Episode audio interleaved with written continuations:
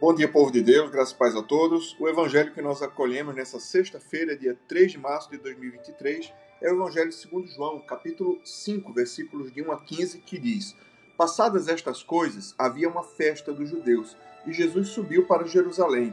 Ora, existe ali, junto à porta das ovelhas, um tanque chamado em hebraico Betesda, o qual tem cinco pavilhões. Nestes jazia uma multidão de enfermos, cegos, coxos, paralíticos, esperando que se movesse a água, porquanto um anjo descia em certo tempo agitando-a, e o primeiro que entrava no tanque, uma vez agitada a água, sarava de qualquer doença que tivesse. Estava ali um homem enfermo havia 38 anos. Jesus, vendo-o deitado e sabendo que estava assim há muito tempo, perguntou-lhe: Queres ser curado? Respondeu-lhe o enfermo: Senhor, não tenho ninguém que me ponha no tanque quando a água é agitada, pois enquanto eu vou, desce outro antes de mim. Então lhe disse Jesus: Levanta-te, toma o teu leito e anda. Imediatamente o homem se viu curado e, tomando o leito, pôs-se a andar. E aquele dia era sábado, por isso disseram os judeus ao que fora curado: Hoje é sábado, não te é lícito carregar o leito. Ao que lhes respondeu: O mesmo que me curou me disse: Toma o teu leito e anda. Perguntaram-lhe eles: Quem é o homem que te disse: Toma o teu leito e anda?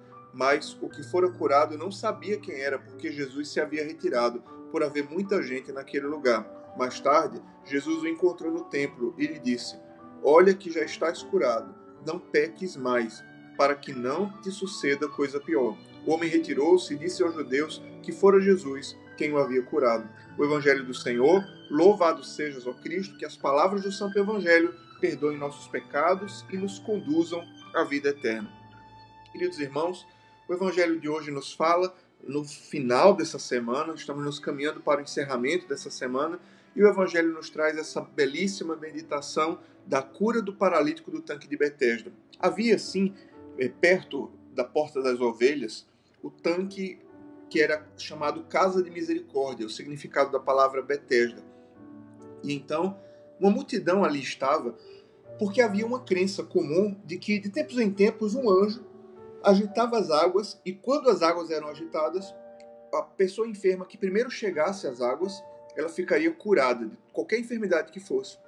E havia um homem que era paralítico, não sabemos exatamente a natureza dessa, dessa circunstância, mas o fato é que ele não conseguia se locomover sozinho.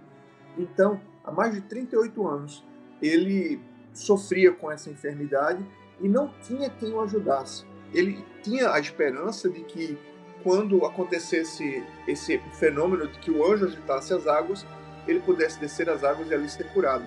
38 anos vivendo nessa esperança. 38 anos esperando que dali fosse sair uma, um, um milagre. E então Jesus, o próprio Deus, vem à presença dele e diz: Queres ser curado? E ele, ainda cego espiritualmente, disse: Senhor, eu quero, mas eu não tenho quem me coloque no tanque quando a água é agitada. Ora, ali diante dele estava o próprio Deus, aquele que tem toda a autoridade, todo o poder no céu e na terra. Mas ele não havia percebido, ele colocou a expectativa dele eh, naquela crença popular de que haveria um, um milagre pela agitação das águas do tanque de Betesda. Mas ele não percebeu que ali estava o próprio Deus. Quantas vezes, irmãos, nós colocamos a nossa esperança em tradições, em perspectivas humanas, em situações das quais não virão a nossa resposta, mas Deus usa todos os meios que, que lhe apraz para fazer o bem. Então Jesus que lhe disse, quer ser curado? E ele disse, não tenho como descer ao tanque. Então Jesus lhe disse, levanta-te, toma teu leito e anda. Imediatamente o homem se viu curado e tomando o leito, pôs-se a andar. A esperança dele estava no tanque de Betesda, mas a verdadeira esperança era o próprio Jesus que passava por ali que se apresentou diante dele. Que o Senhor nos livre de colocar a nossa esperança em qualquer outra realidade que não seja o próprio Senhor.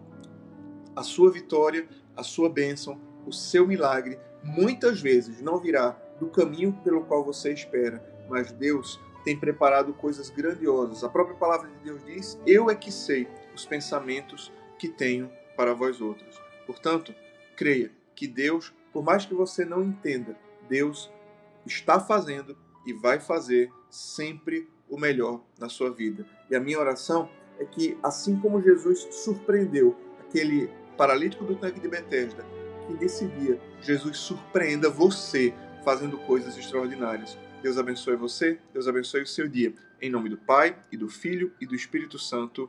Amém.